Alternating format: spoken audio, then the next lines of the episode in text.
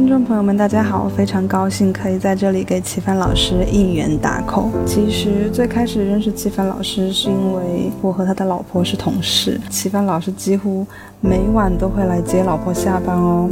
非常有爱的一个人，我们几个同事偶尔会一起吃饭嘛，然后就会看到他拿一个小本子在画画。但那个时候还没有意识到这些日常的小爱好，慢慢能积累出这么有意义的一件事情。直到现在三年多过去了，我们会陆续在小红书等社交平台上看到那些熟悉的蓝色他的一些作品，才意识到身边这个朋友好像真的火了。所以听说齐帆老师开了个人的作品展，我们就第一个冲去打卡。其实除了看到那些作品上的人间百态之外呢，你还能感受到每个细节的真诚与用心。比如说大到墙面的翻新啊，小到每个相框都是夫妻俩亲手设计和布置的。所以在我们这些朋友看来，其实更能理解。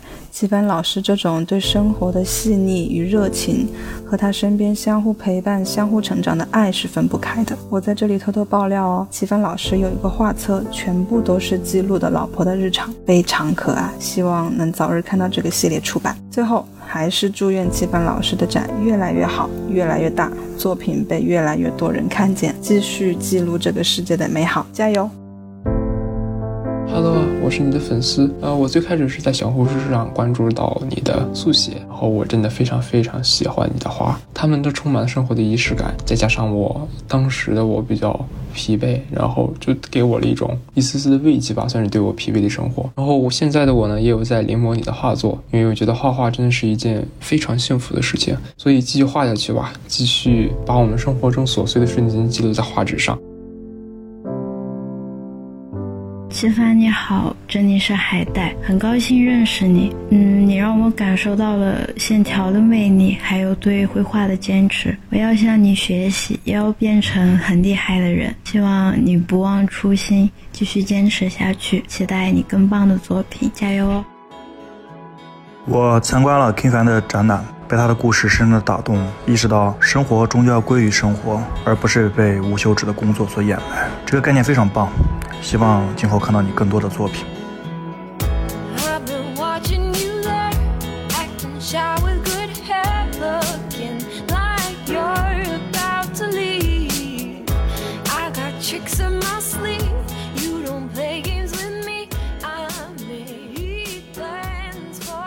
写这个词，在很多不是学艺术类型的人的心里面，他可能对对没概念，然后他不知道这个东西是一个写生和即兴创作的这么一个内容。看你小红书底下的反馈还是很多的，有的时候你的评论区里面会有很多评论是重复的，就比如说有一些人会在底下问说：“OK，我画别人，如果被别人发现这个事情怎么办？会不会很尴尬？”嗯，或者有一些社恐的人就说担心画不好看，或者你在画过程当中，这个人突然间看到你了。你在画他，那这种在一部分人眼里是非常大的困扰，但好像在你看来就是貌似不是问题，嗯，或者说已经不再是问题。我我比较好奇这一点，就是你认为是什么造成了这种人和人之间认知上的差异？就这些问题原先也曾经困扰着你吗？有的，这个每个人都会存在的一个现象嘛，很多人都会很在意别人对你的一个看法。对，很注重于别人怎么样看待你。嗯，这也是我们不管是教育啊、社会环境啊，我们都会有这样一个主观的一个认识吧。对，这是一个潜性的认知。我自己去跨越这个东西的时候，其实也是经历一段时期的，并不是说我刚开始的时候我就很勇敢的站出来，站在一个地方要干什么，而是慢慢的通过自己不断的。尝试会觉得，哎，刚开始的时候我是不是不要画的太像那个人，对吧？或者是说，哎，我在做一些别的事情，因为我很多情况下面都是现场画嘛。刚开始的时候我可能不是画，我可能就掏了个本子写了一段话之类的，或者是说，哎，那我写字应该没问题嘛，就不会有人在乎这个事情嘛。或者是说我在上面画圈圈，那可不可以？嗯，对吧？或者是说我只是简单的做一些相应的比较粗浅的一些记录。我刚开始的时候，我先写个小故事，编个四格漫画之类的，那和当时的现场的人他是无关的，对对吧？嗯。在慢慢的冲过几次之后，你会发现其实没有太多人去关注到你了，大家都在玩手机。大家都会在专注自己当下所做的一些事情。当然，你也可以加入一些自己的演示啊，就比如说像我一样，我会自己戴个耳机，呃，在一个空间里面专注，好像我自己在做某些事情，那别人就不会说，哎，你这个东西会感觉特别奇怪。如果说整个空间里面，你跟他是进行一个目光相对的那种状态，社恐现场。对，这这个就是一个非常尴尬的一个场景了。嗯啊，我们自己在这个社会领域里面，可能有些人会觉得不开心，就被人一直盯着，对对吧？就被人一直看着，他就会觉得我那我是不是有什么问题？对吧？所以就会逐渐逐渐的去尝试吧，就是慢慢的会开始从写字到写故事，然后到这种画现实中的人物，包括现在画现实的人物，我也不能跟他对视的看，所以你会看到我很多作品都是那种背影啊，玩手机啊，低着头啊，或者在那里发呆、睡觉，它会有各种各样的形态。但是这些形态也足够于用它来去表达我自己的内容了。这个可以展开讲讲。因为我自己本身呢，在做这个东西之前，一直都是从事广告设计这一块的，就是那个平面设计领域视觉传达方向。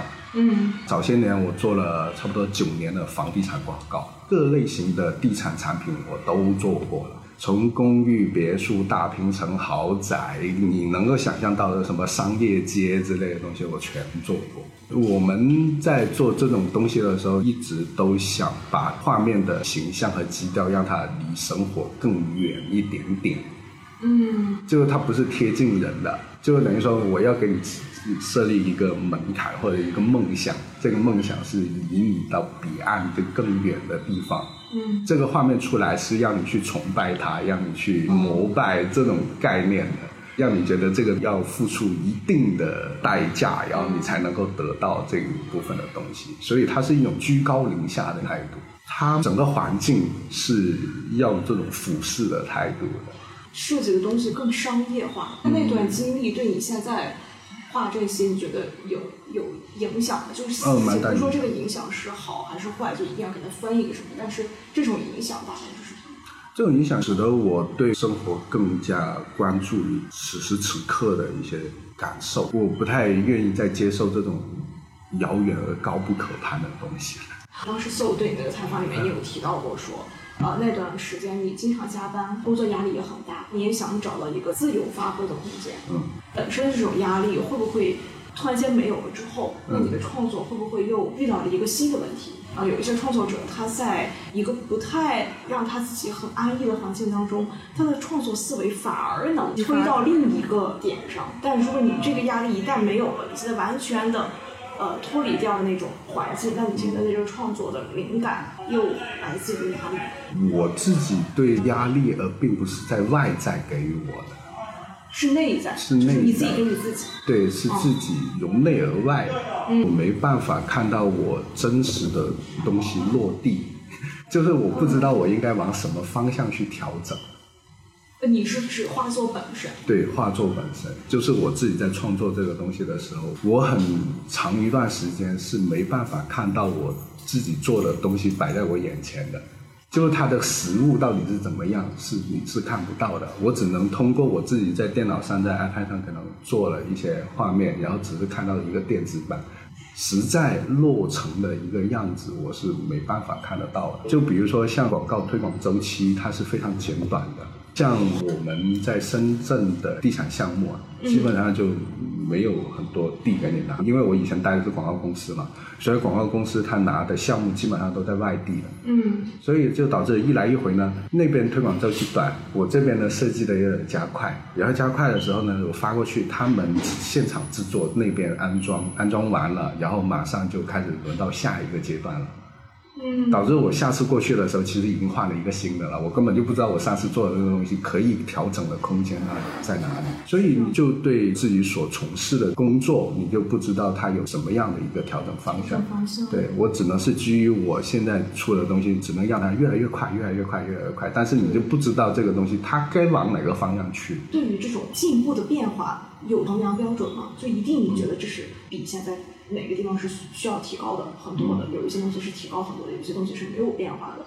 那这种衡量标准是真的在吗？呃，对，因为绘画也好，就像你在做艺术创作的一个过程也好，其实这个更基于创作者本身的。如果说你要问我这个东西它到底有没有标准，就我自己觉得开心，可能就会比较重要的一点。哦，就是自己看着觉得是点对了，就是那种是感觉。是，之后我会发现，比如说哦，好像哎之前画的那个人不是特别好看，或者是说它不好看的东西，它有很多啦，就比如说像构图啦，或者是说它的比例造型啊、动态啊，它还有一些可以修缮的空间。嗯，那我就是基于我以前所画的，然后对我现在目前的进行一些新的一些创作。你会看到我画了很多人在玩手机，对不对？对，然后呢，他们有时候会是一个统一的一个动作。那么在这个动作本身，我就会把它进行一些修缮。你可能看到的是同一个人玩手机的一个简单的动作，但是其实它里面有比较微妙的一些变化。就比如说它的姿态啦，它的整个画幅的构图啦，包括说像用笔的轻重啊，嗯呃，在转折面的时候进行一些衔接和处理啊，这个就是我平时会去着重去针对的地方。也有一种就是这个动作我其实已经画的差不多了，嗯然后呢，我就会换其他的角度，就比如说换一个侧面啊，嗯然后再换一个构图形式啊，呃，这些在二维平面的空间里面，你的所承受的，或者是说你所表达的东西，它是可以让你有很多很多尝试的。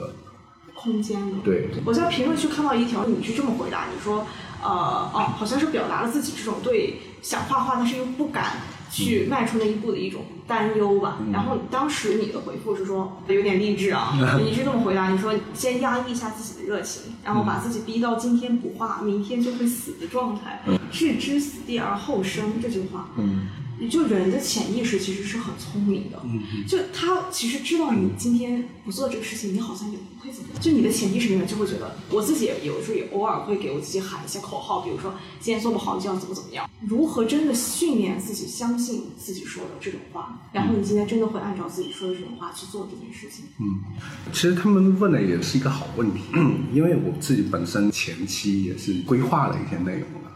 自己规划，对自己要规划一下，就比如说置之死地而后生，首先你要先找到那个死地在哪里。如果说你连自己不能让你去做这件事情的状态和环境的话，其实很多事情你会放弃掉的。因为我们很多人不是说他只凭一个口号而去做这件事，他更多的是有一种相应的环境啊，包括有一些周遭的东西跟对你很难说只靠自己的意志力去，这意志力这东西也并不好使。是意志力它，当然你如果保持一个那个充足的睡眠啊，然后合理的饮食？对吧精力你可以控制住自己一段时间，但是它更主要的还是在一个环境里面。对，你要找到一个属于合适自己的环境，就比如说像我说我自己做五号线那样子一个程度是那样。我刚开始我自己也开车的，但是我不能一直在我的整个舒适区里面去过我自己的生活啊。嗯我需要去放弃掉某些东西。我以前也很喜欢玩王者荣耀啊之类的，是吧？都喜欢呃，对，都喜欢玩。然后，呃或者是说可以看看剧啊之类的，这也是可以很好打发时间的一件机会。但是，当你想要做这件事情的时候，你会改变自己的那个生活轨迹的，嗯，对吧？你要找到自己符合你想去做的那个事情嘛。先制造出来做这件事情的环境。对对对，嗯你先要把整个氛围先做出来。那你在地铁上面，当然很多人可以玩手机，那你可以把游戏删掉嘛，或者选择一款信号不太好的手机，那么你就可以放心的去做这件事了。你都做了哪些制造这种环境的举动了？最好的措施就是我在做这件事之前有大半年一直在写日记，就记录就记录我每天我在做什么。呃，我记录是记录时间，就是几几点几分钟什么，几点几分钟什么。你会记得很细吗？会记得很细。我是一般早上七点半起床，然后就七点七点半起床。对，七点半起床，然后到八点半出门，这样的花了一个时间，然后花了一个小时，然后八点半出门，然后在那里吃早餐，吃到九点半这样。呃，它中间会有一些灵活的调整，呃，现在已经养成了一个很好的一个习惯了。为什么会是这么做呢？我觉得这个是可以让你知道，每天你其实有很多空余的小片段和时间，那些呃，碎片和时间是足够让你去做你自己喜欢做的事情了。当然，中间会有电话啊或短信息啊什么这些东西会干扰着你，但是有时候你会发现在那个时间段，它会一直是那个状态的。某个时间段，它肯定特定的某个状态是那样子的，它不会特别的去打扰到你。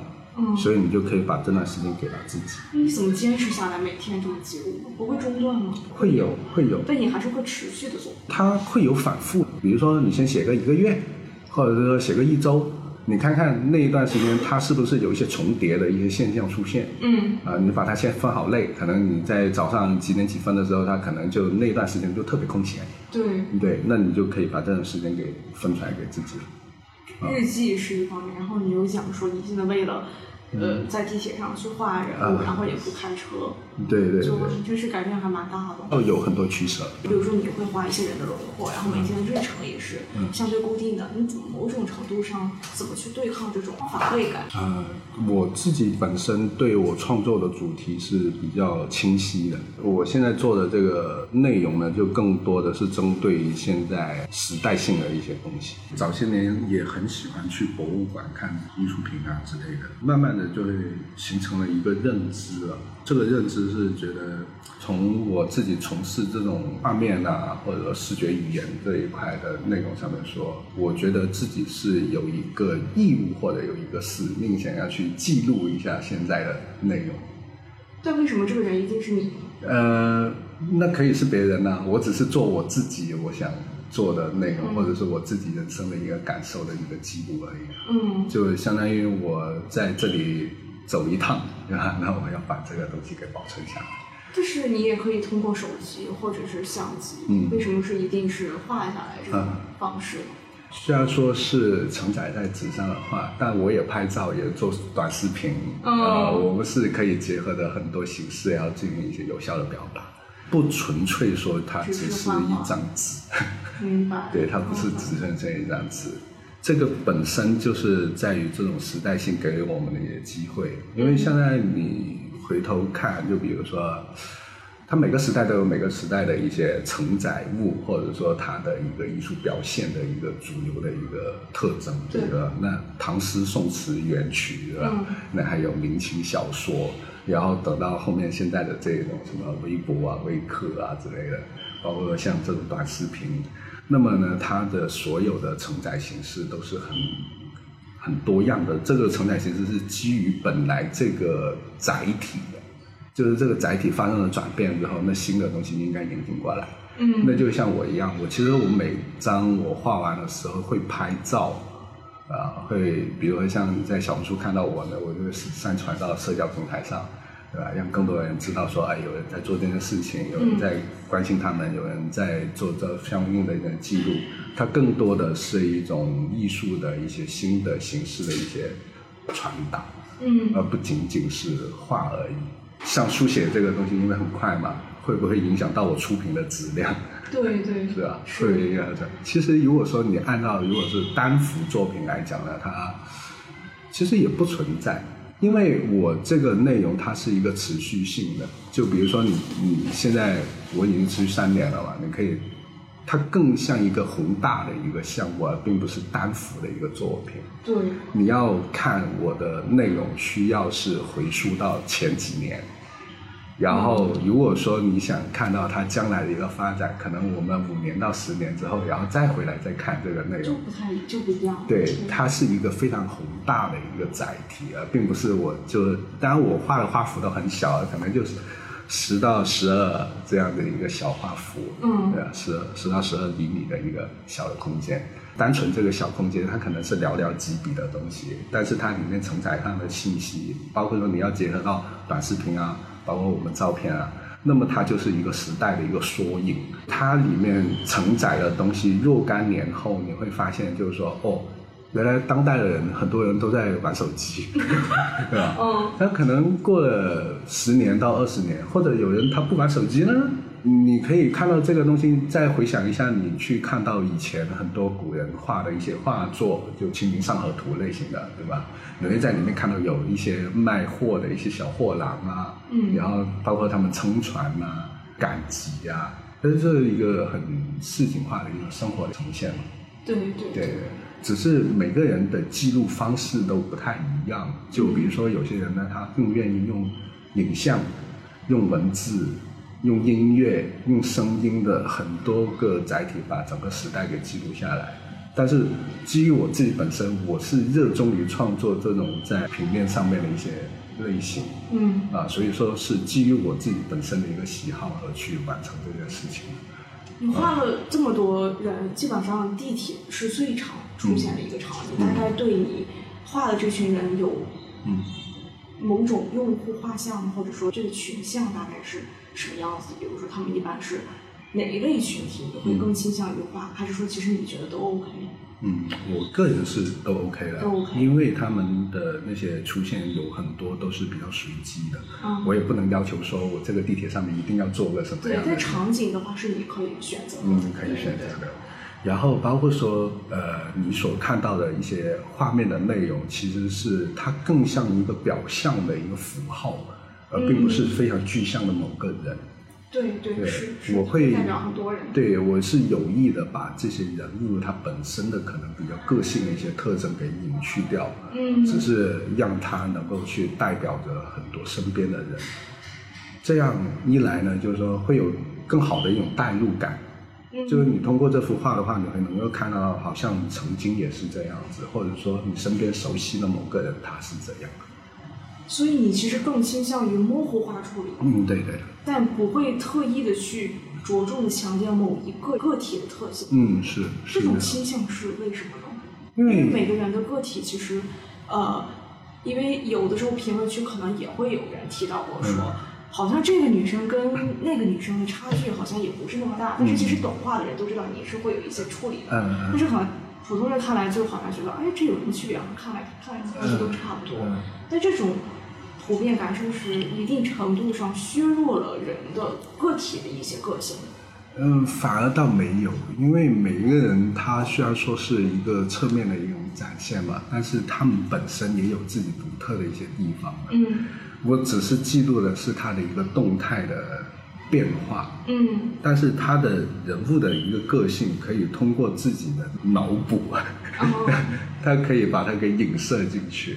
可不可以理解为你的这种模糊化处理，其实就是相当于给你的观看者嗯。留有一定的想象空对间，，留有一定的余地，嗯让他们能够更好的去带入到自己来。就有点像视频，就好像是硬塞给你的一个内容，但是音频和文字，或者说你这种简约的画像，会更让人有代入感，嗯会更让人有想象空间。模糊化处理的东西本身，它其实就是尊重观看者灵感发挥的空间，我大概是这么理解。是，其实我是在做一个向时代做一个回应的主题。嗯这个回应，其实你还可以从这种艺术层面去看待这件事情。我们早些年所有的艺术品也好，包括说之前从事的广告设计，就地产形象的那种东西也好，都是给人一种距离感。为什么我会选择像现在我在水围幺三六八，然后做这个展是一样的？就是在这里，它可以让你更亲近于你本来的这个作品的一个原貌。嗯而且你需要自己去参与到其中，你去看到这个东西的时候，让你心里面会觉得说你就是他，这是我们当代艺术发展的一个方向啊，这是我自己看到的一个方向。当然，很多艺术家他有自己不一样的一个诠释，或者说他有自己的一个表达方式。只是你会看到，如果说你去当代艺术馆或者说当代艺术作品的时候，它更需要的是你在观看的时候，你是和作品成为其中的，你也是和的一部分，你也是作品和就是作者在创作这个作品的时候，那个观众也是我们设计的或者说我们想让他融入到这个作品里面的一个环节。就像我们刚才看到的，就是说为什么别人会投入进去，会看到他自己的一个侧影，或者说看到他日常生活中的一个想象，那也是我在衡量我这个作品的一个基本的一个条件。嗯，这个条件是怎么说？越像或者代入感越强，这个作品就是一个越好的作品。还是呃，当然前提是要我喜欢，嗯呃前提是基于自我呃自我虽然是我喜嗯欢，然后另外一个才是说哦，在这里是不是能够有那种代入感？嗯所以那个发小红书或者说发各种社交平台的话，呢会发现就是很多人就会觉得说，啊，这个东西还不错，那是基于他们在里面看到了他们自己本身。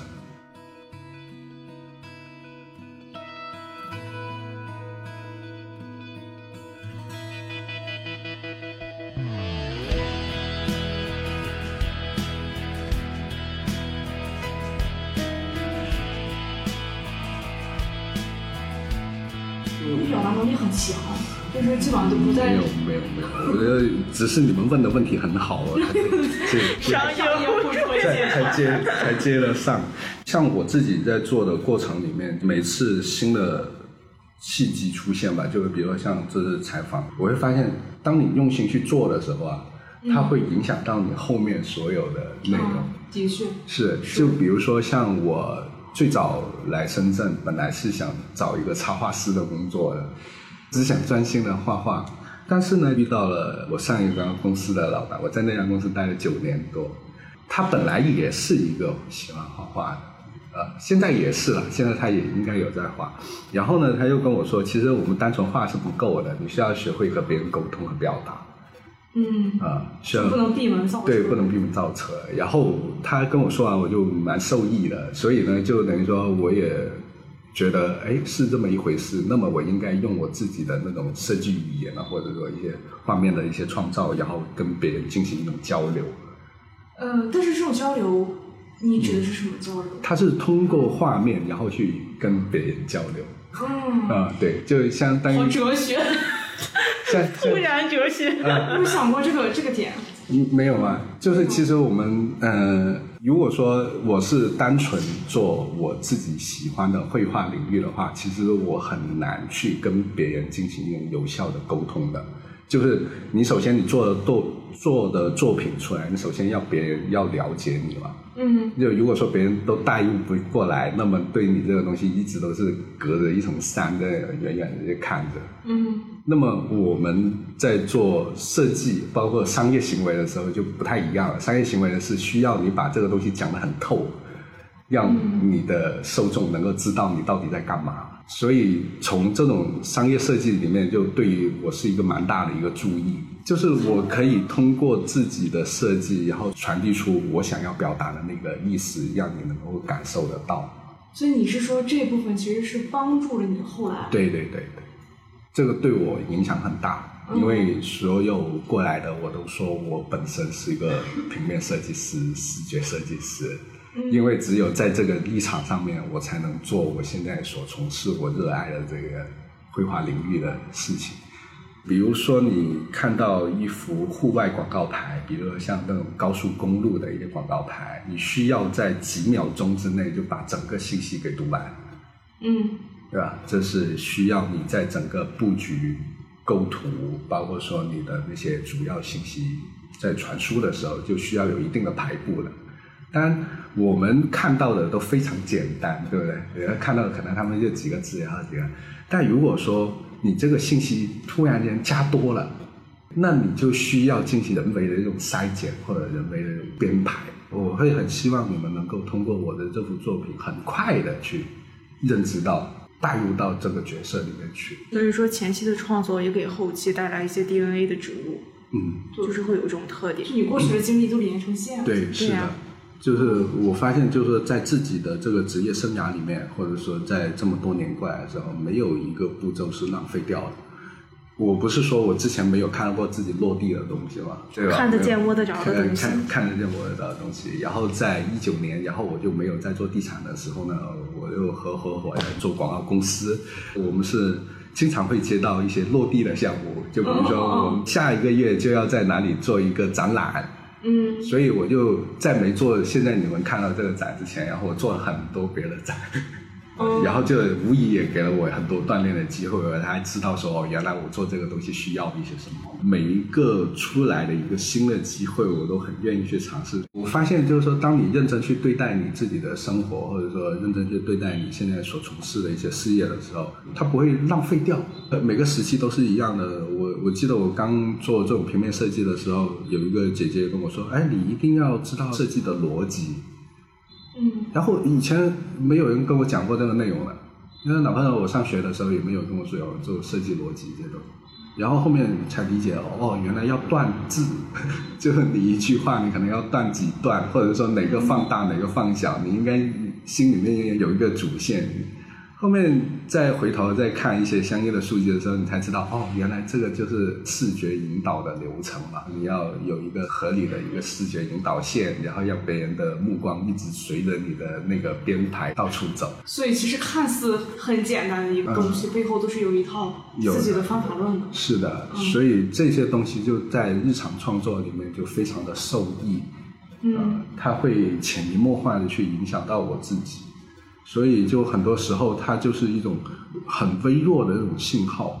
但是这些信号呢，它在沉淀一段时间的时候，它会越积越大，越积越大，会影响到你整个人。嗯，你刚刚说到说现在艺术方向都从高屋建瓴，就大家站在高处，然后你过来看我，你也看不懂，看不懂，看不懂，不倾向于一种让个体能，都都甚至不是理解，都甚至说让你加入进来成为一部分。是这种方向是从什么时候开始发生？为什么会有这种转变呢？我自己看到的估计也只是个侧面，对，啊，就是你这个领域的这个方向又是怎么发生的？在我看来，它更多的就随着数字媒体的出现，嗯，然后它变得更亲近人了，更需要的是人之间的这种互动，所以才慢慢的变成了我们当代一种生活的一种呈现形式。对，就比如说你来个 iPad，那以前呢还是有按钮的，对吧？拿诺基亚的时候它肯定有按钮，但是当变成手指，它的接触的那种感受，它就会越来越紧密。嗯啊，你会看到这个是一个比较细的一个线，但是这个线呢，你延展开，它其实在我们生活中的各个侧面它都存在的。比如说你去某个商场，对吧？我们去了商场，然后消费的时候，它更多的都是你为什么会去那个商场？嗯，你完全可以在网上进行一个有效的一个购物就可以了，对吧？那你去到商场的时候，你肯定是要不我就吃饭，要不就看电影，对吧？可能约了人，它更多的是一种实实在在的这种体验感。那对于艺术来说，也是存在着这样的一个空间来的，这就是变成了我们日常去和人交流的一种新的一种形式。所以他的作品也会随着这个时代的一些呼应而进行一些有效的改变所以其实你是很享受这个时代提供这种跟人和人接触的这种很快捷或者说很便利的渠道。我当然享受啊，因为我就生活在这里，我总不能让自己苦叉叉的要。啊，所以你其实是觉得现在这个是 OK 的，就是非常利于你创作，就是跟人交流。他可能以后会有新的变化，但是我觉得我也会享受这种变化吧。嗯，呃，我不知道将来会变成怎么样，但是我们都在这个环境里面了，那我们应该是 enjoy 这个。比如说，你现在作为一个作品的创作者，现在这个作品你不想当一个，我画出一个东西，然后被大家仰慕，或者说把你看到很高，是的，一个一个理解，对。但是其实有些人不是这么想的，是啊，就大部分人都是希望自己的作品可能是被称为 master 或者大师级别的。如果你的作品易于理解，或者说易于传播，易于让别人去接受你，它一部分程度上会迎来非常多的啊追捧啊，或者说关注啊。但是你也知道，人群相拥的地方往往有表扬，也有恶意，所以你惧不惧怕？当人群过来之后的这种负面的一些评价，这我是不会担心的。对于一个创作者来说，这个内容他做出来，嗯，有很多个诠释的角度，嗯，就我说的是我内心想要表达的一个内容。至于很多人他看到的形式，那是基于他们所理解到的一些观念也好，他们的所处的一些认知也好，嗯，这是他们去理解和去解读的。就像很多人说，就是就每个人心里面都有一个哈姆雷特嘛，就不一样的。就每个人都可以通过自己的这个方式去诠释那个内容。但是我只是做我由衷的一个记录，仅此而已。像你刚刚说的，很多人希望把自己的作品进行一个很高的一个位置，但我我也很希望是这样的啊，可能就对我也很希望是这样，就就过个几百年，对吧？或者是过个五六十年，你突然间有人觉得说，哦，有一个人以前一直在画地铁上面的人，然后这个东西是不是可以摆入神坛啊？对吧？这个我也不知道，反正就我就先按照我的方式去做。嗯，这个至于它后面会变成怎么样，那是后面的人评说的一个内容。我只是由衷的记录我现在当下的所做的时刻而已。嗯，就像很多我们看到古典的一些艺术品是一样的。嗯，像他他们可能摆在教堂，摆在一些大的博物馆里面，但是他可能原先在创作这个东西的时候。嗯，不太理解他本来的那个环境到底如何。对对。对，所以这个对我来说应该不会构成困扰。至于就负面的语言也好，正面的表扬也好，像这种事情对我来说，它不影响我创作本身了。而且我在做这个事情呢，那个更多就像一种行为上的记录，会多于它这个东西要获取的一个目的。它会变成怎么样很难说，但是我会持续往下做。你目前有收到过负面评论吗？负面评论啊，有一天在外面商场画人的时候，有保安过来阻止你，算不算？网 上网上。网上嘛就是你的。网上好像没有啊，没有，没有目前没有。一一条都没有，没看到。这还蛮难的，因为现在好像是个人都会被骂，其实你稍微有点名气之后，那可能现在名气还不够，可能现在名气还不够，可能大一点的时候估计也有人骂。哦。嗯，就是在咖啡展上，你会有一个区域。其实我那天去了，嗯但是我没来得及打招呼就走了，嗯因为我看到你在画一个巨幅的，嗯一一个画，然后你说好像有数百个人跟你一块儿创作啊，对一幅画，，真的，很多人共同创作一幅画，让你重拾了绘画的意义。嗯就是我不知道这种这种画是什么什么啊，对对，就是背后这个是想可以展开讲讲这是什么意思吗？他那个是比较有意思的一个事情了，因为我那个展位呢后面有一个大的一个背板嘛，嗯，然后呢，我刚开始呢就想我自己画，我只想我自己画，因为我那时候想创作一幅关于咖啡展的主题的一个巨型的一个作品，因为我平时画的都是很小的，给自己挑战一下，做一个大的东西，我就让我同事把相机扛过来，然后每十秒拍一张，就一直在这里记录我。因为咖啡展是三天，我做这件事情呢是第二天。我第二天开始画的时候呢，那整一天其实就只有我在画，就只有我没有人来没有人来，没有人来。然后等到第二天也很晚了，快中午的时候了，哎，突然有三个说央美毕业的小姐姐，嗯，然后过来说问，哎，你是自己在那里画吗？这都是你画的吗？我说是我画的呀。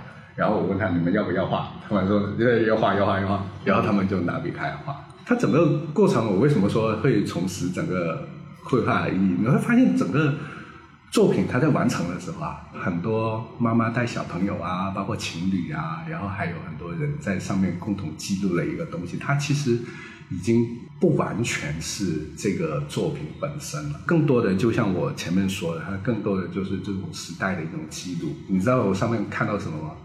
我上面看到有小女孩在上面做算术题，妈妈问她我这个豆子多多少钱一斤，然后我们现在要买多少斤，然后解一元一次方程，然后上面还有很多情侣在上面表白啊。我也看到有那种小朋友拖着他妈妈和爸爸的手，然后过来跟他讲一个小故事，嗯啊、像他那个什么那种小恐龙什么的那些要翻山越岭啊之类的。你觉得你这幅画为这些人创造了一种自我表达的空间，你觉得很有意义？对，然后另外一个，它就像我自己日常做的东西一样，它更多的就是你在上面的一种记录和缩影。有一个老爷爷应该有六七十岁了吧，然后写了“万事胜地”之后，他非常开心的就走掉了。嗯啊，那感觉那一刻他是自己一种状态那种释放也好，还有说他的状态那种记录也好。可能他若干年后吧，会想起某一天我在那天下午可能做了一件这样的一个小事，逗了自己开心一下。我觉得这在他的整个过程里面也是比较珍贵的一个记录啊。每个人呢、他想跨出那一步，或者说想要去做一件事情的时候，他需要前面有一些人给他铺垫一下。我在那里画了一天，其实没有人过来的。然后呢，慢慢的我就想，哎，干脆我把笔放这里，他们自己过去画，看看行不行。我发现也不行，一定要那个板子上面有人，在这个场景里面，他需要有人陪着他们，他们才会愿意去表达自己。对，很多周边的人，他不会说我为了这件事情过去跟你一起去画这个内容。像我刚说的央美的这个小姐姐，他们就在画中午吃什么，啊、就有什么吃的，嗯，然后在上面玩你画我猜，啊、就猜动漫故事短片之类的东西。我现在还没猜出来到底是什么。你觉得这种共同创作的方式有没有给你一些嗯后期的创作有一些启发？比如说，你觉得接下来的创作的形式会不会有一些改变？你有想过这种？比如说，你会拉拢一堆人跟你一起，或者你开一个不知道就是随便头脑风暴想一想，开一个学徒班啊或者怎么样，就大家一起创作一个什么东西，有这种可能吗？有这种可能。目前很多人他记录这些信息的方式，要不是 iPad，要不是电脑，要不是手机。嗯其实，在纸上面或者在一个平面空间上，他拿笔去记录、去表达，或者说某个图像中间，已经非常少了。就我们也很少去用纸了。真的太少了，真的很少去写用字的。像我自己平时在做这种内容的时候，就更希望它能够变成一种这种纸质类的这种或者墙面类的这种记录，嗯并不是说它二维就是平的，嗯它更多的也有一些可承载的一些立体的空间在上面。嗯它在这个纸张或者这个墙面，它在绘画的时候啊，它其实他自己也是那个创作的一个主体。他当下的那一刻，或者说他这个人处在的那个空间，他本来也是这幅作品本身，嗯不仅仅是他在上面画了某个东西，它本身就是。当然，就是你你可以想象一下，早些年别的时代是没办法做到这一点的，但是我们现在是可以做到的。我希望把这些东西很宝贵的东西给它保存起来，或者把它做成一个相应的一个记录。你现在目前大多数作品其实都是有一个呃固定的风格的，就比如说你现在风格相对固定吧，可能会比较统一一点。比如说我现在整个看过去，它的颜色色调是统一的，主要是为蓝色为主体，线条也是比较简约的嘛，它会好像有一个有一个公式在里面。我我是能感觉到的，比如说颜色，包括你的画的一些载体，比如说它都是纸张，然后有些会有一些就是票据，就是主体的话大概是陌生人，地铁上的陌生人。那地点的话，大概就是一些公共的场域，人多一点的地方。这一系列的风格的元素是如何形成的？或者是你为什么会选择这些元素来创作你的作品？之前一九年的时候，我也用一些黑色的笔啊，包括两千年的时候也是用黑色的笔。现在呢是主要是用蓝色做一个主要的一个颜色要去做的，嗯因为是先基于我本来想构思的一个概念吧，就会想让它能够更接近人。对于黑色或者说其他，比如说像红色啊或者别的颜色的那种笔，然后我自己也尝试过，嗯只是我个人感受啊、就那种蓝色会更贴近于人一些。嗯如果说我用一张白色的纸，然后再用黑色的笔在上面画的话，它对比度非常的强烈，是吧？黑的黑，白的白，没有别的东西在上面，嗯就非常的硬。这个蓝色也是很偶然啊、嗯然后我本来一直以前也是坚持，我买了很多黑色的笔啊，在家里面用的过程里面，就好像突然有一天就掉了。就是可能坐车不知道干嘛，然后拿东西，然后那根笔就掉了。因为要回家，然后我又觉得，哎，回家的路上也不要浪费掉，赶紧买支笔画一下。嗯，去了便利店，只有那种蓝色的圆珠笔，巧合。呃，巧合，完全巧合。然后我就开始尝试了用这个蓝色的笔来画，然后画了出来的过程，我就觉得，哎，这个好像是我想要的东西了。慢慢的才确定了这么一个风格这个这个东西的一个基调和颜色。嗯至于你说的风格和这种公式类型的东西，其实对我来说就创作影响并不大。就像前面讲到的，我更多的是记载一个现在时代性的一些东西，所以他们每天都会有变化。我们很多人生活的很多困扰，在于我们很喜欢把它归一类，归一个某个形式，但其实这样有点不太正确，它会让你缺少很多新鲜的东西，会感受不到一些鲜活的存在了。你会更把它定成一个类型，就像我以前听别人讲说，那你打乒乓球有什么意思啊？那不就你打过来，我打过去那？但其实它每一个都是有一些新的变化的时候，它都是不同的。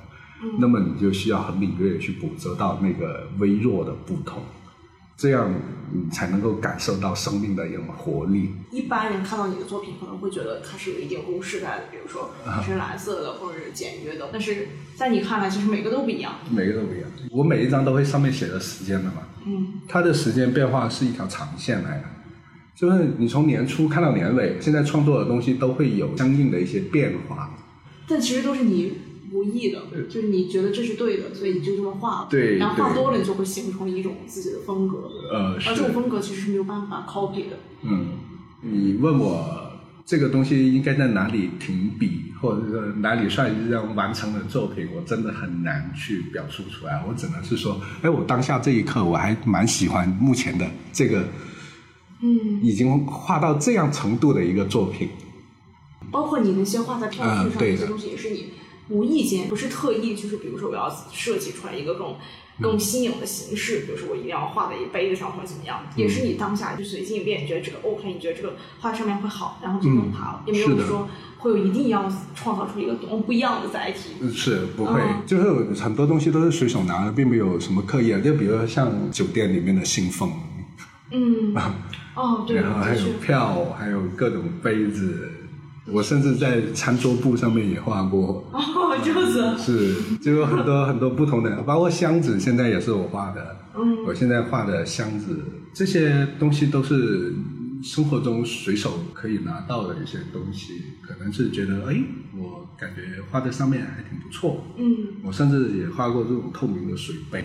严格说来，我本身是学的艺术设计这一个类型，嗯，对也算是专业。也算是专业的，写生人体速写，包括说像这种做油画啊之类的、这种形式的东西，我自己再去做这个内容的时候，其实是在一直在自学。嗯对，因为老师我们更多的教的是设计书写类型的东西，嗯或者说设计语言啊、图形设计啊类型。但是他不会教给你你应该怎么去画这个东西。对，他不会教给你，他更多的是一种思维的一种练习，引导的引导。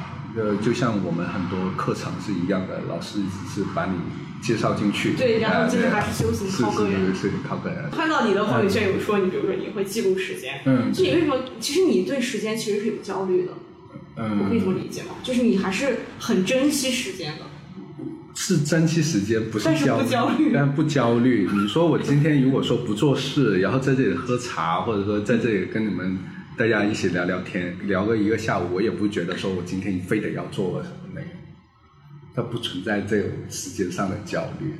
但是你对你，年但你其龄焦虑实又 又有另一种焦虑，其实嗯就是在于你想把你做的一件事情推到某一个，或者说你其实你对时间的感知其实是存在两个层面的，嗯一个就是说你对于你想做的事情，你觉得你应该进行下一步了，但是你对某一些功利上的事件可能没有那么大的追求。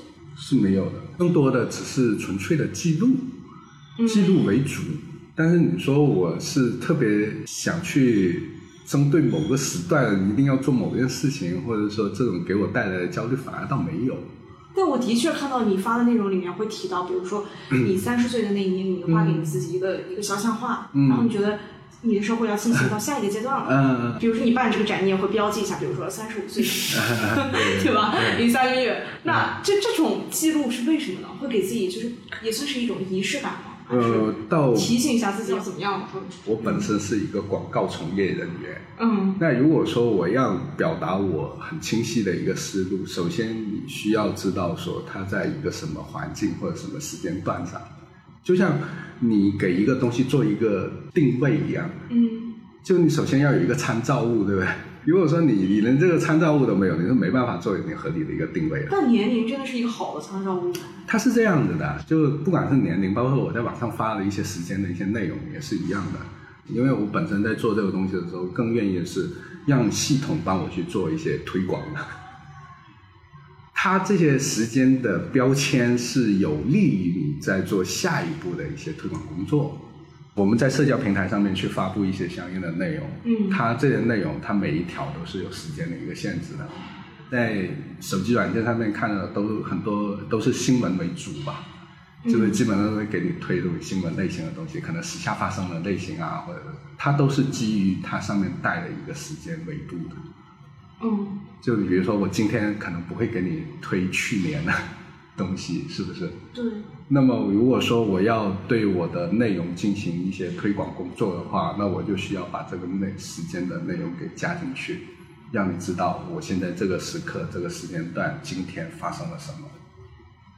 嗯它更多的是一个记录，或者是说，你可以这么理解，我对于时间，它是一种我要去做的一个工具。这样的话，你后期再去回过头来看，你知道你这个阶段是从什么时候开始发生有某一，个但是我就更多的，嗯。就像你说的，我更应该是那种内心的想法是珍惜他这段时光而已，嗯。就珍惜会多于焦虑。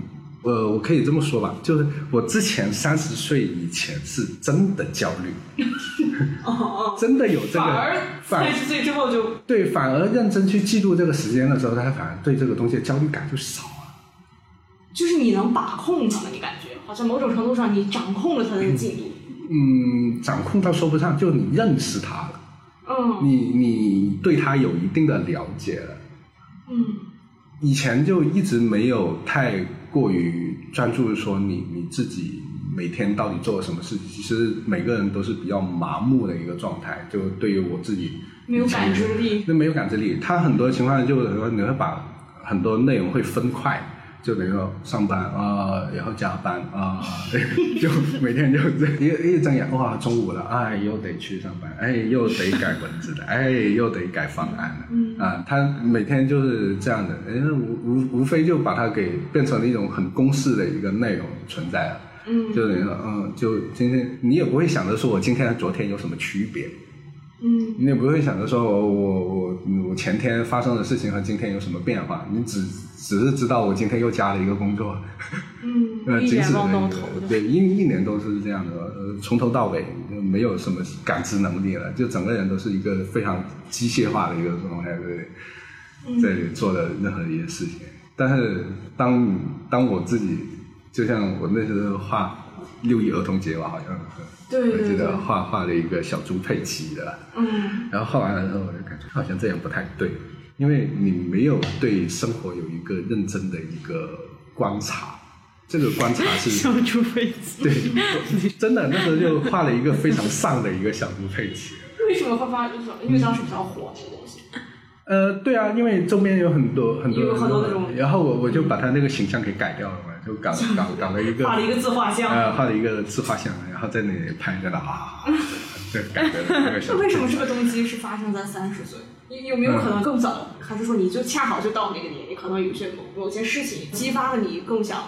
不太好说，因为不太知道你会在什么阶段，有些人早，有些人晚。你从那个状态一下到了现在这个状态，嗯，之前的那段没有走到现在这个状态的原因，是阻碍你的那个是什么东西？如果你现在回过头去看你当时那个状态，是一种迷茫，是一种不知所措，不知道该往什么方向去，踏不出那一步，下定不了决心。把你从那个状态拉到这个状态，嗯那个东西又是什么呢？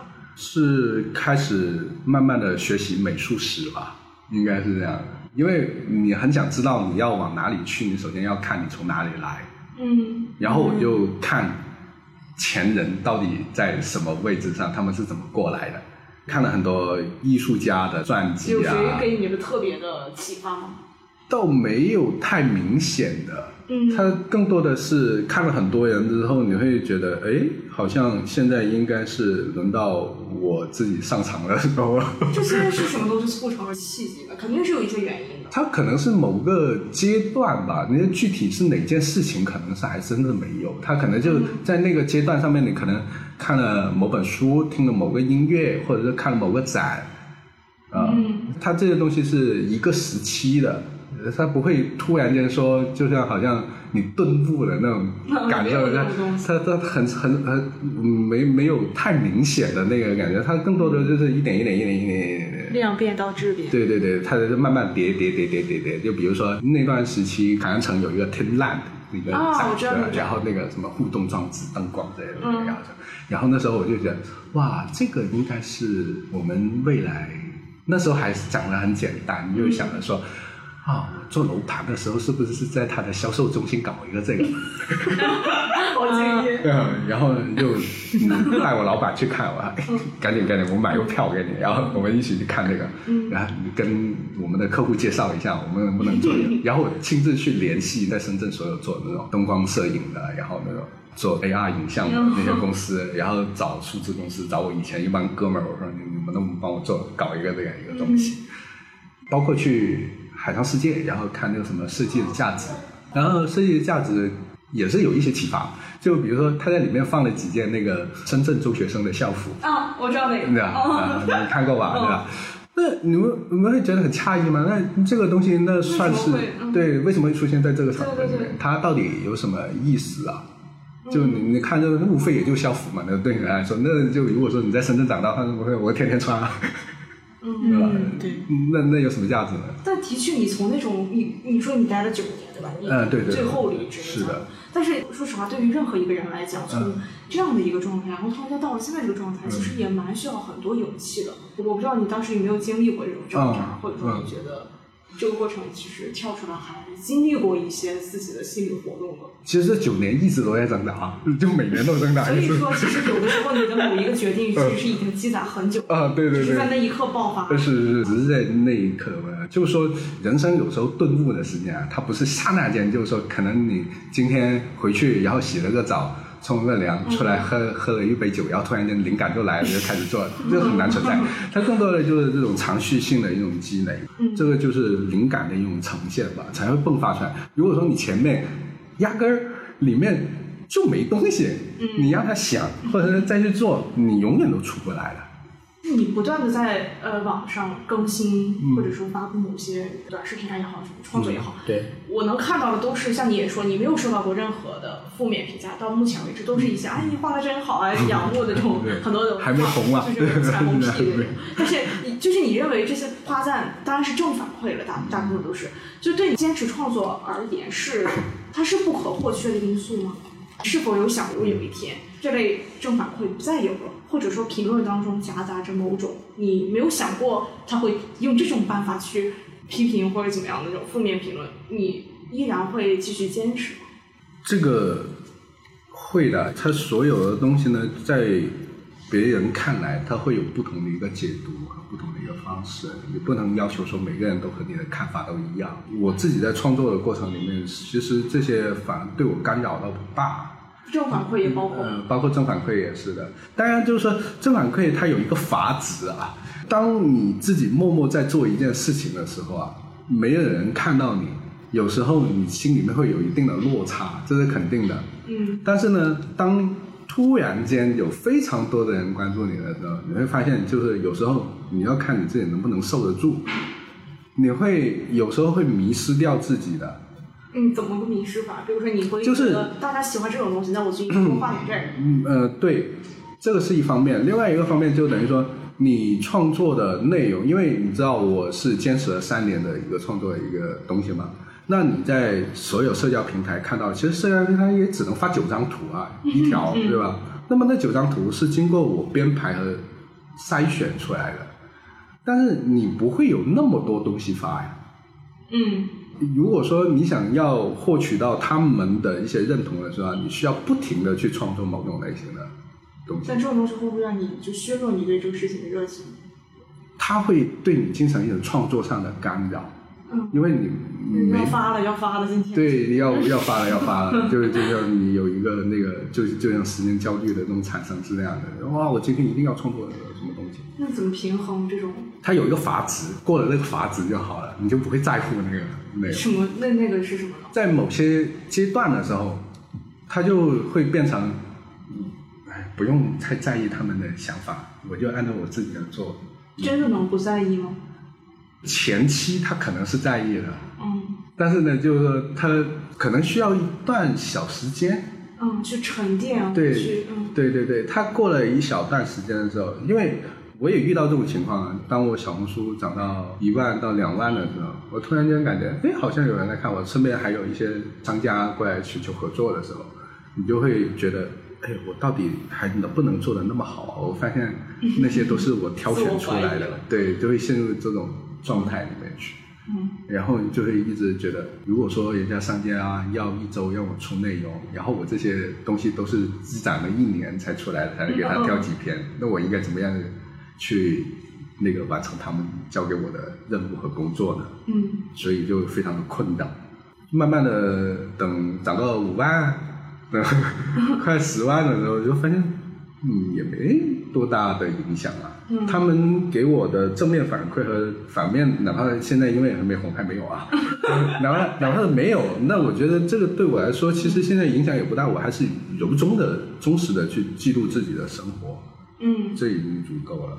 那你现在收到这种，比如说夸赞，你还会有感觉吗？没有一开始那种开心，你就觉得都是一些数据或者怎么样，就你会变成一种很平和的心态去看这个东西。哎，有开心的，你现在还是还是会会开心的。但是我更愿意回复的就是像问一些专业问题的人过来去提问，就比如说，哎，我嗯画这个人有觉得画不好啊，包括说有一些，呃，我怎么在公共场合进行写生这样子的一个、一个创作啊。还有比如说，哎，我在画的时候就以前很想画，但是现在一直动啊，不了好多种问题。嗯对，我就特别看你就回弄长。啊，我很喜欢回这种问题，嗯因为这种问题是对于我创作的一种梳理。你别看他们问的问题，那我在回答的时候，其实最对我自己的这些从事的这个事情，它进行一个有效的一个回溯嗯啊，然后让我能够更清楚说，哦，我现在做这件事情它的价值和意义到底在哪里。嗯，所以其实画画本身，呃，一部分是成就你自己的创作力，嗯但更大的一部分其实帮助到别人。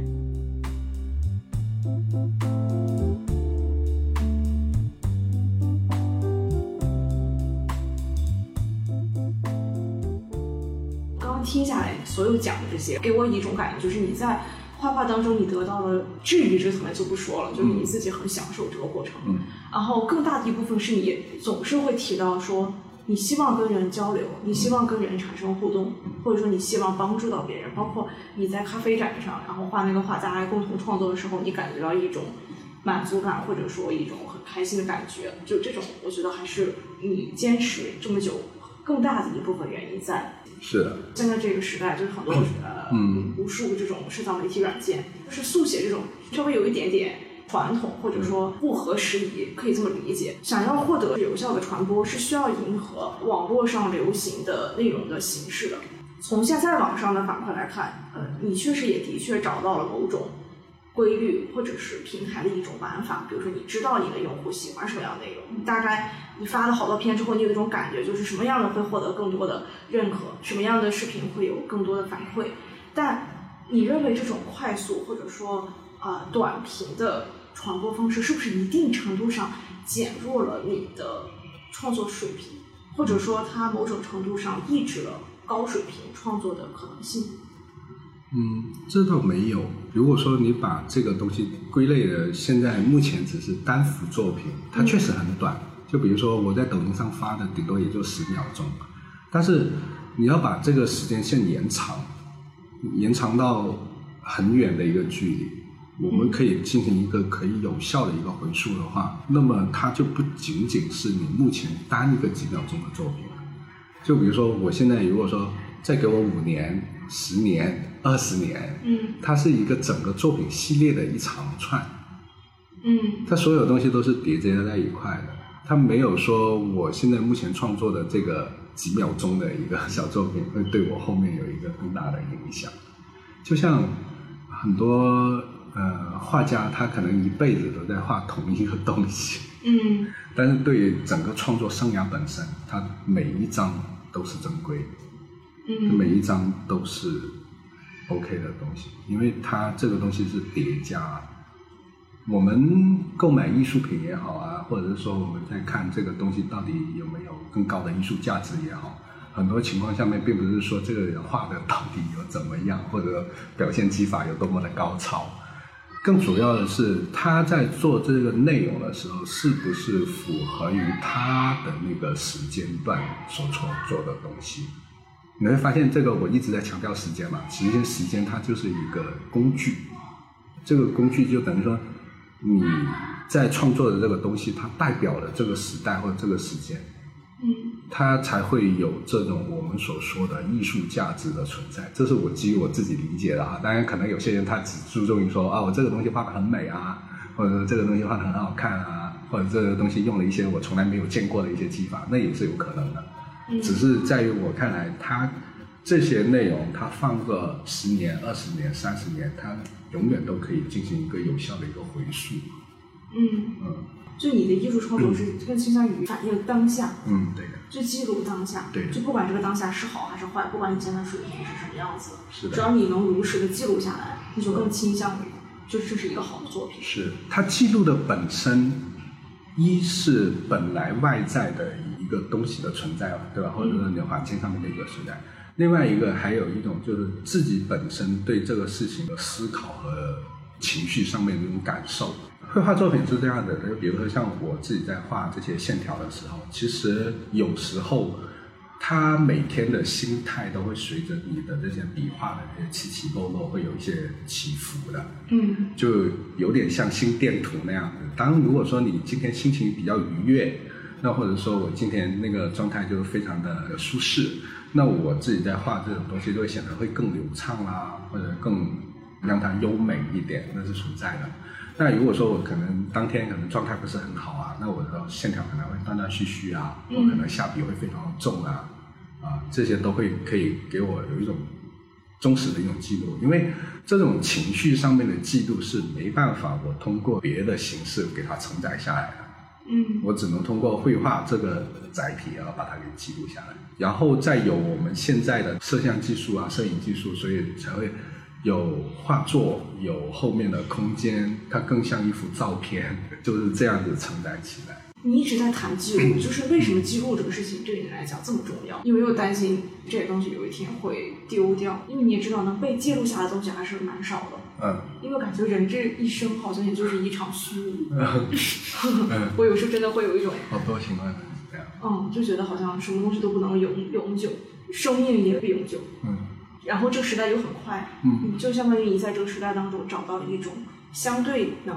永久的东西，嗯就你想把这一刻留下来。是的，我也很担心这个东西会不见啊，嗯或者会损坏掉啊。包括我现在展出的都是一些原稿，我也很怕哪个小朋友跑进来把它扯一张走啊，对不对？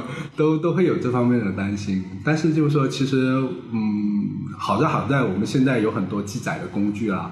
嗯就比如说，我可以把它变成影像扫描出来啊，或者保存在电脑里面啊，嗯或上传到某个平台上面去，可以让它一直都存在。因为，嗯、为什么记录会对我来说很重要呢？就我一直认为自己需要留点东西，就是这个东西它留得下来吗？留下痕迹是吗？它留留不下来。我们要不断去尝试和和把它给外延，不是留不下来，是我们一直都在努力的把东西保留。你想想，就等于说从发明了纸笔到呃最早的结绳记事到这种纸笔，再到刻在石头上啊，或者嗯其实人类一直都在做这件事情啊，嗯，这个是从古至今一直都在做的从事的这种事情啊。我觉得这件事情有意义的就是它为后辈的几代人提供了一个窥探这个时代的窗口。对的，就是很多年轻人会看到这个时代，可能那个时候大家都宅在家里，我不坐地铁了，都有这个可能吧？嗯或者说大家不再用手机，全部用 VR 来解决。是的。那他当时看到这个照片，就会想到这个时代的故事。那我觉得这个蛮有意义的。即使是外行也知道，长期练习画画或者是创作可以获得技能提升的成就感、认可啊这些等等。但是除此之外，有哪些体验是你在接触速写之前从未预想过的？我没想过我自己会办展。嗯没想过会在一个这样的一个空间做一个个人的个展，也没想过会遇到，比如说像播客平台像你们一样过来采访我，我这些东西都是没有预想过的。包括商业的合作也是一样的，就像有一些商业会看到我这边确实觉得，哎，和他们的整个商业环境还挺契合的，就想要我过去去布置一下，对。但是这些东西是我完全没有预料的，嗯。因为我最早的时候，更多的只是在绘画，然后只是发分享一下我生活的这些东西而已。如果未来有一种可能让你停下来做这件事情，你认为那个原因可能会是什么？一定说一个可能就我不在了吧，有 有可能，有可能，有可能，有可能行。对，他这个东西他是可以融入他自己的血液里面的，嗯。更愿意把自己将来描述成是一个艺术家，因为本来是时间是在那里了，它的不可复制性是已经在的。嗯他后续会不会有人跟进，或者有人会沿着我这条路往下走，不太确定。但是我只知道自己有生之年肯定是往这方面去做，因为我看到他们的一种成长和价值。什么价值？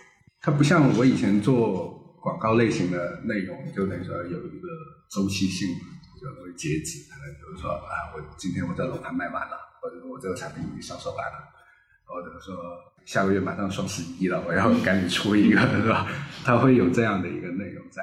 但是就对于我自身创作而言，它更多的是由衷于生活的记录嘛。人和人真的不一样。就我是遇到一类人，是他们会觉得这一辈子要去尝试很多很大的事情，或者说很多累的事情。但你你是想说一直在这个领域深耕，你没有觉得就是这种机会成本，就是你不做其他事情的机会成本太很可惜吗？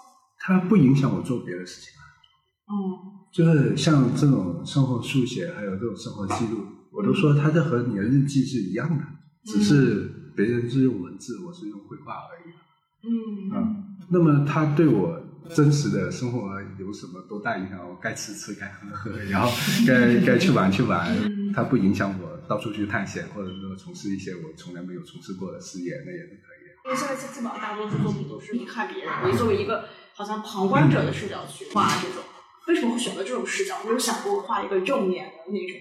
嗯，正面的，因为它表达的更具象一点嘛，或者是说，还是遵循你之前说的那种画对对对。然后另外一个，像这种表达的方式，在市面上已经非常多见了。哦，对，对吧？那就像我在做这个内容的时候，如果说我自己在表达，还是一个遵循一个原则吧，就是我自己觉得这个东西。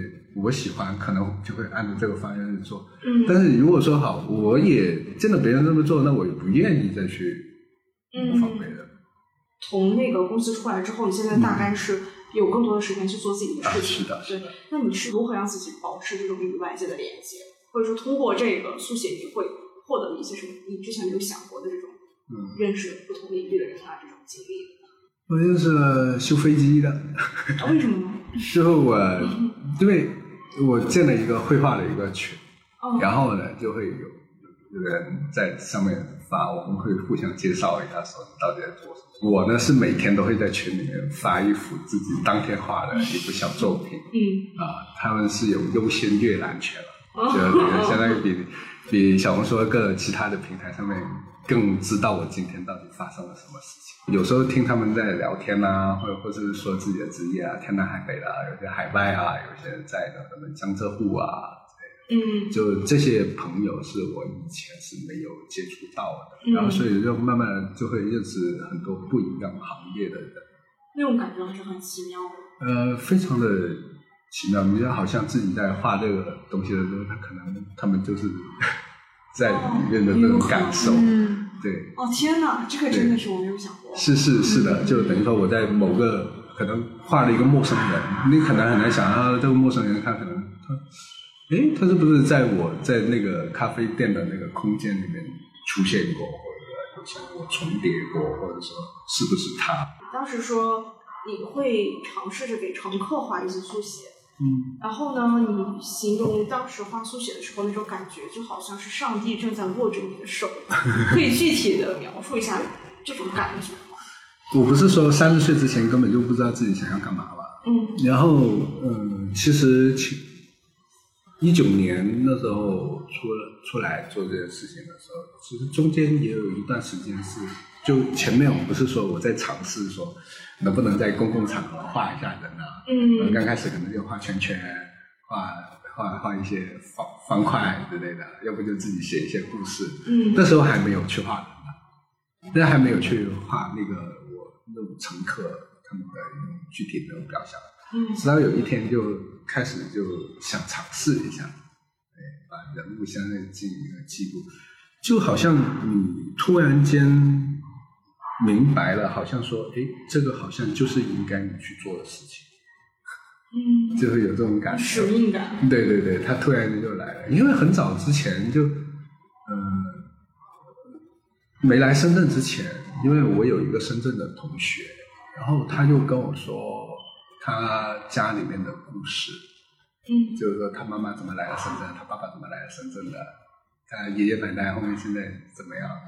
他说：“深圳每个人都是一本书，每个人都有自己的一个故事。”这句话给我影响还挺深的，所以我就那时候刚来这边，那时候就因为之前做广告的时候，我也想做过一件事情，我说：“哎，我能不能把深圳每个那种人的一个证件照之类的东西，把它摆在一个公共空间里面去，让大家知道说每一个来过深圳的一些人的脸面孔啊是怎么样？”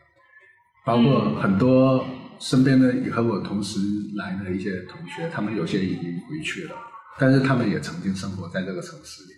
嗯所以我就希望说，哎，是不是可以做一些可以让他们能够承载下来的一些东西，让他们知道他在生命的某一个某个时刻、某个瞬间，曾经和我们在共同的一个空间。啊、我觉得这个事情哎，应该挺棒的。如果说我按照这个方向去做，那么就开始想去想啊、干脆就画个吧，然后嗯干脆去观察一下身边的这些哥哥姐姐啊，或者说这些叔叔阿姨啊，他们到底是怎么样的一个生活状态？他们的他们每天每天这样子的一些感受是怎么样子的？通过我自己的理解，嗯。然后把它忠诚的记录下来，然后让可以回溯到，或者说可以让别人感受得到，哦，当代人是这么样的一个生活面貌，或者说他们自己在处事这件事情的时候，会让他能够理解得到，哦，你身边有很多和你一样的人，嗯。呃，和你做的同样的一件事情，跟你同处在同样的一个空间，你并不是孤单的。它其实，在你这个空间里面有无数的人在这个领域里面，或者在这个场合，就是是一种关怀也好啊，或者说做一种观察也好啊，就很想把这种东西给它保存起来。你刚才提到说深圳每个人都是一个故事，都有自己的故事。是那为什么对深圳这个城市会有这样特殊的认识呢？因为对于一个，因为我本本来这个从一个小渔村到现在这个过程，它本来就是有蛮多传奇在里面。嗯啊它不像那种老北京、大上海，它是从无到有的一个经历。嗯包括以前我经常有时候在路边会看到有一些算命先生，嗯然后会跟他们问他们以前是做什么的，有些是在蛇口开过厂的呀，然后你会跟他们每个人聊的时候，就会发现他们其实都蛮有戏剧性的。嗯这个戏剧性是不知道是时代洪流还是他个人的一些变化，因为他们每个人说的那些内容，我感觉都好像可以把它做成一些纪录片啊之类的。嗯因为每个人都有自己的一些轨迹，而且那些轨迹变化是比较大的。就比如说，我也没有想到说，我刚来深圳的时候，从自己拉了一个行李箱，然后那个刚下车的第一天，还被那个罗湖的一个小姐姐骗了二十块钱。我觉得很像电影的角度。嗯，对，他他他就非常的奇怪，然后就特别的什么现实魔幻主义什么的东西，我也搞不清楚。反正反正就就就稀里糊涂的，然后就掏了钱给他，然后默默的看着他离开，然后啊，然后就是在同一天发生事情，那时候有没有想过说自己会做这种展览啊，包括说被很多人认识。我也搞不清楚下个月可能，哎，会不会有地铁的过来采访我说我这个话那么多，对不对？要要不要在他们那边那个搞一个那个什么场合之类的？嗯这个都很难去设想得到。嗯或者是说，哪怕过几天，可能北京或者上海说，哎，你能不能在我们上海地铁也画一画，对吧？就是你会发现，就是当你开始创作之后，你就没有办法预料到接下来会会有什么样的链接吗，嗯对的新的链接，对的蛮挺奇妙的。我觉得每个创作者都会有一种感觉，就是你会觉得，当你开始创作之后，你会发现很多你以前没有想过的领域的人会联系到。我觉得很像朱莉安·欧品，你不觉得吗？嗯，有点。你你知道你让我想到了谁吗？就是我当时看到小红书里的作品的时候，我不知道你有没有看过那个一个电影叫《我为比尔着侍女装》那个电影。哎，没有。他每天都会在巴黎的街头去拍行人，他只拍行人。一开始拍的话，大家都觉得他有有点偷窥狂的感觉，然后他就一直在拍这些人，然后拍了很多很多年。他的照片拍的特别好，然后特别的写实，就拍到他每天都会定定时定点，然后到那个大街上就会去拍各种新人。他是街拍之父来的。我没看过他纪录片，但我知道他。知道他，然后呃有一个话就是特别感动吧，就是你会觉得他为什么一直在做这件事情，然后别人也会问你这这件事情好像很难坚持下来，一直做这件事情。因为而而且只拍一些穿着很时尚的人，拍的越来越有名了之后，他的作品被人发现之后，就很多女孩子就为了让他拍，就会特意穿的好看，就出现在某一个街头。所以这个电影的名字叫《我为比尔》，你让我突然间就想到了这个人。从他开始工作到到他老，一直都是这样。就关于速写，有什么习惯是你一直坚持并受用的？就是对于想学习速写的朋友，你觉得哪些经验是值得被知道的？不要害怕画的丑，画的丑没关系。对，有很多人动不了笔，是一直觉得，要不我就不知道我要画什么。嗯另外一个就很多程度上面，有些人拿起笔了，想画了，就是心里面过不了那个坎，觉得自己画的很糟糕。嗯嗯，甚至我在前面放了一个签名板，有些人都连签名都不敢签，他们觉得自己写字很难看。画画，然后说你要做一件事情，不仅仅是速写，先做，你所有做的东西都只是个过程，这个过程不代表着永远，你将来可以变得更好，你就需要给自己一些勇气。你越扎的深这件事情，你可能看到的风景是别人看不到的风景，但是某种程度上你也承受了某种呃痛苦，或者说别人难以想象的一些东西。就像绘画是一样的，有时候你会画到一个程度，它会遇到一个某种瓶颈，嗯那瓶颈需要你去突破的。嗯啊，这个突破的过程是非常的艰难的，因为绘画它本来这个东西没有什么标准好说的，对，这个东西对，很难他很。难去衡量说你这个东西一定要画的怎么样。刚开始的时候就给设自己设定一个目标，首先我要感受到这个纸张的大小，还有我画笔的粗细，嗯就会给自己一个课题，嗯先解决这个问题先。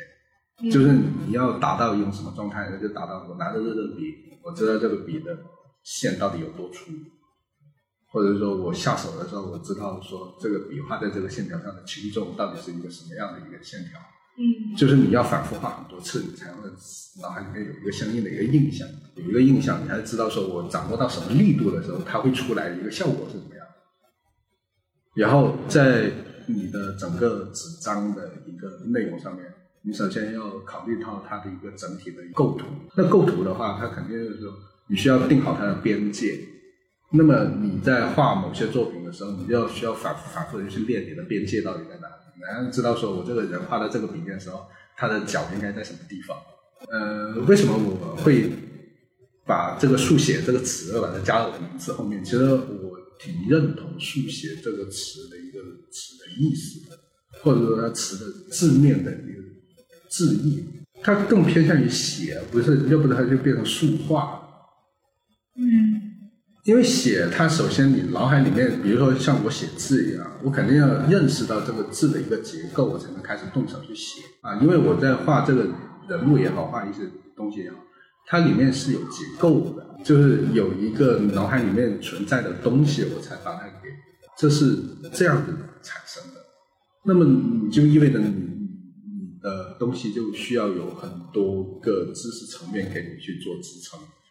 人体结构你肯定是要了解了，然后透视结构你肯定是要了解，这些是美学上面的，或者说绘画上面的一些基本的一些知识，它需要去充分的去认知到，然后才是比如说像那种线条粗细，然后肌肉走向的一些转折，啊、它们中间的那种叠加关系，你怎么样在一个平面上面体现这种空间感，呃，它里面是有很多知识体系的东西把它给加进去的。嗯啊，包括说那个什么，你可以看到，呃，像以前那些大师们，像什么安格尔、阿道夫啊，类似这种什么呃拉斐尔啊，还有那个米开朗基罗啊，他们很多人在画人的时候，呃，他们是怎么处理这些人物的一些在整个布局和空间里面的关系的？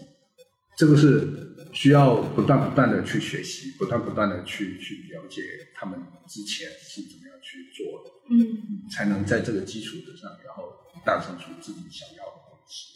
其实很多东西都是一理通百理用吧。嗯当你掌握了对事情的那种分块处理，或者大致的那种边际线的那种概括，那么对很多事情都很容易的去解决。你说过你不画照片，嗯，对。为什么？因为照片会固定某个形象，它不鲜活啊，就是相当于我自己就有时候照片拍的比较好的照片，我可能会感兴趣，会画一画。但是就我看到的很多有些人问太多的，就我能不能把我自己的照片发给你？但是很多生活照，我看起来我对这个人实在是拍的没有想画的这种欲望在。因为我有时候我在观察人的时候，比如说在地铁里面嘛，嗯那可能说可能有个人吸引到了我，我在看到他的时候，其实是脑海里面先有一个固定的一个形，嗯在我的一个脑海里面，我才会开始去画。嗯然后画的过程里面，因为人是会动的，他他就会有某种情绪和状态。嗯这个东西它在动态着就没有很难用单幅的一个照片去表达的，因为照片它，比如说像我如果做动画，它就一帧，那个帧除非你选的非常的好，嗯啊、不然的话就是说它不是关键帧，那你就没办法把它给合理的表现出来。那我自己在做的话，其实每一张都是想选那个关键帧，需要不断不断的去学习。谈到记录本身，我表露出一个宿命者对于虚无的无奈，对依附于视频时代的短平快内容存疑。而相较之下，周其凡相信记录，相信这些碎片化作品的连续性。前段时间，他在朋友圈写道：“三十五岁零三个月，人生第一次作品展。”而当我真正去到展览现场时，一切的疑虑都有了响亮的回应。当我看到那些碎片化的方寸纸张铺陈开来，几千幅画作仿佛连成一段段静默的戏剧。他指着墙上的画作和我阐述着，我开始意识到那些线条正在发挥着更大的作用。我开始看到了另外一些东西，它为整个时代的变迁提供了恰如其分的注脚。用线条向世代重现这代人的万千姿态，留下了与时代相关的专属印记。你永远可以相信积微成著的力量。摆在我眼前是一幅赛博时代的《清明上河图》。采访那天结束后，我开始观察地铁上的人，带着某种细微的感动。随着人群蜂拥而至，他大概率要成为一个御风者。那时候，他需要承担更多。也需要更多的坚定。若干年后，也许人们会看清墙上的那些渺小的方寸画作，将会长成一个承载着宏大叙事的庞然大物，直到我们这代人的群体肖像浮出水面，直到它能承载下整个时代的缩影。